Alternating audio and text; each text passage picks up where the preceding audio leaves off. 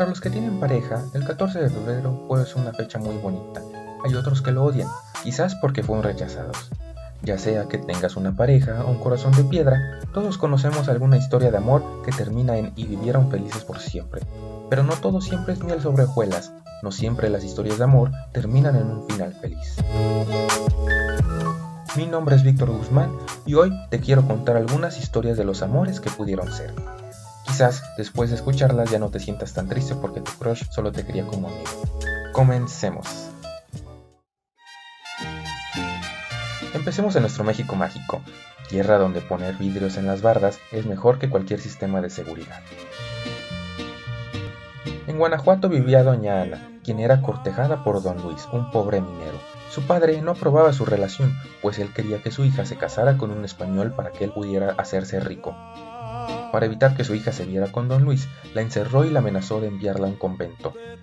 Cuando supo de esto, don Luis compró la casa de enfrente. Gracias a la criada, doña Ana pudo reunirse con su amado en los balcones de sus casas, que estaban muy juntos unos del otro. Mientras estaban platicando, se oían gritos del padre y este entró de repente al cuarto de su hija y le clavó un puñal.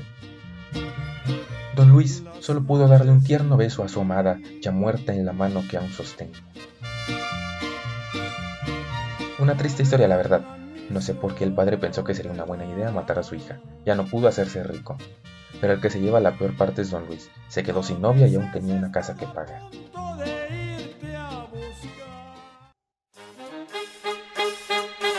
Esta historia me recuerda al amor entre el Joker y Harley Quinn. Bueno, solo que son una pareja de criminales. No hay químicos, violencia, síndrome de Estocolmo o un hombre vestido de murciélago.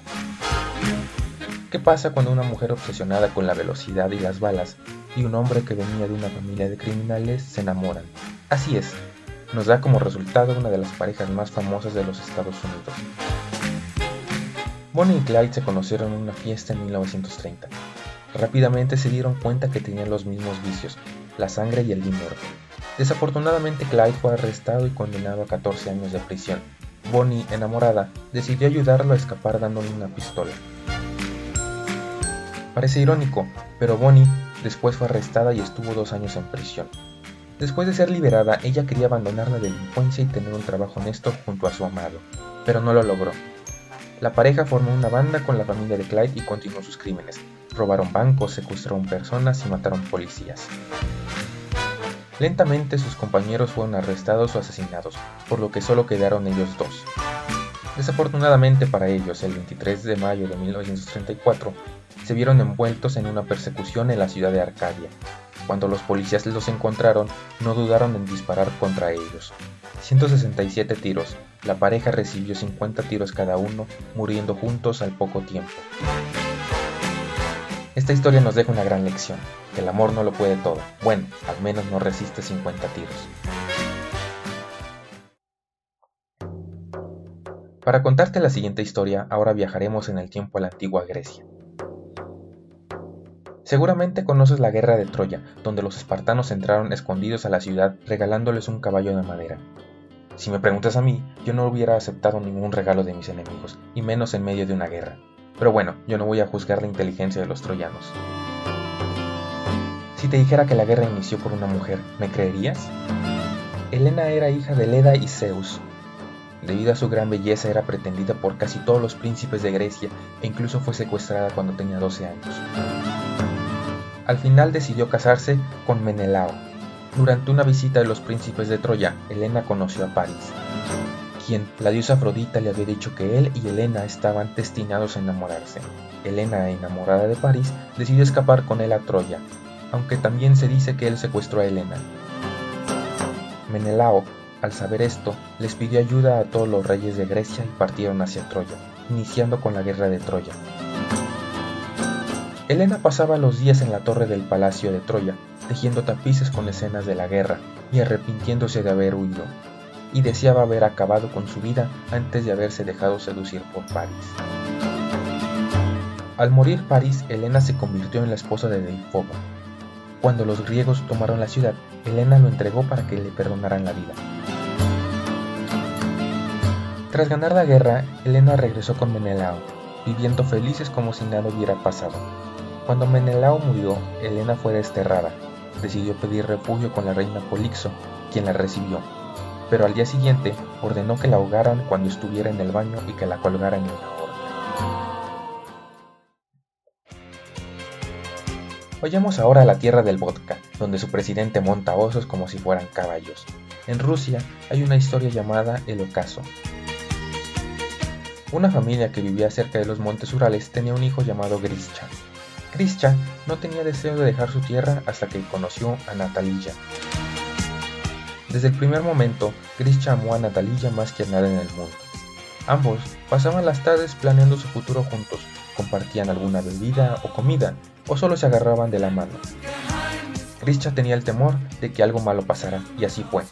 Un día, cuando iba a visitar a Natalia, ella le dijo que tenían que terminar su relación porque ella debía irse lejos. Grischa estaba desconsolado, pero no se rindió y decidió buscar a su amada. Un día la vio brevemente y se acercó a ella.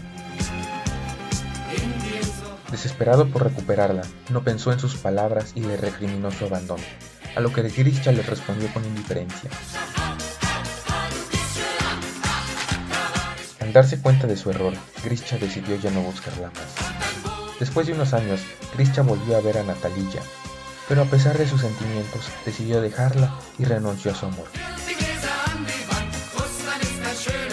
Grisha se encontraba a las orillas del Mar Negro y lentamente comenzó a adentrarse en sus aguas hasta que desapareció. Se dice que la pasión de su corazón dio a los atardeceres el color rojo del fuego.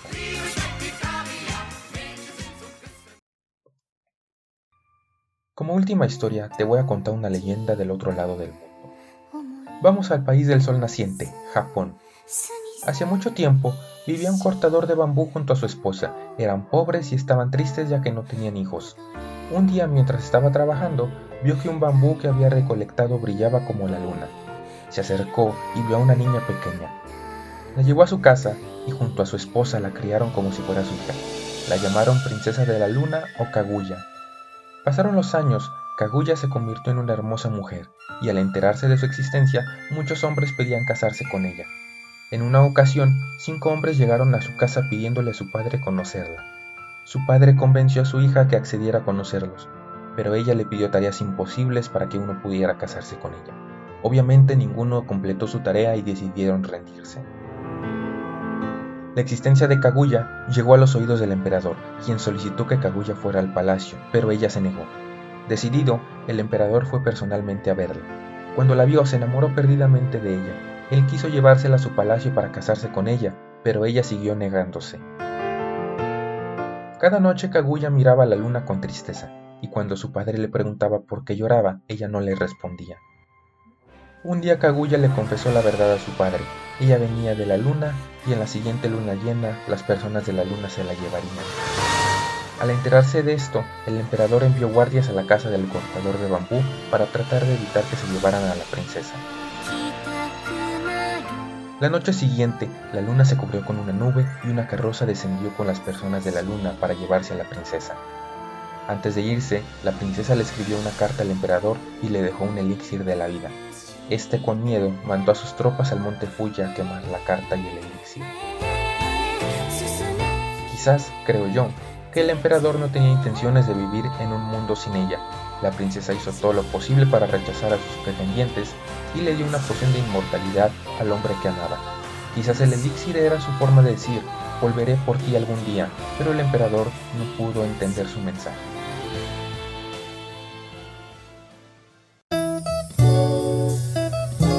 Pues bueno, esto ha sido todo de mi parte, espero que les haya gustado, que lo hayan disfrutado. Mi nombre es Víctor Guzmán, agradeciéndoles por haber llegado al final y nos escuchamos en otra ocasión. Adiós.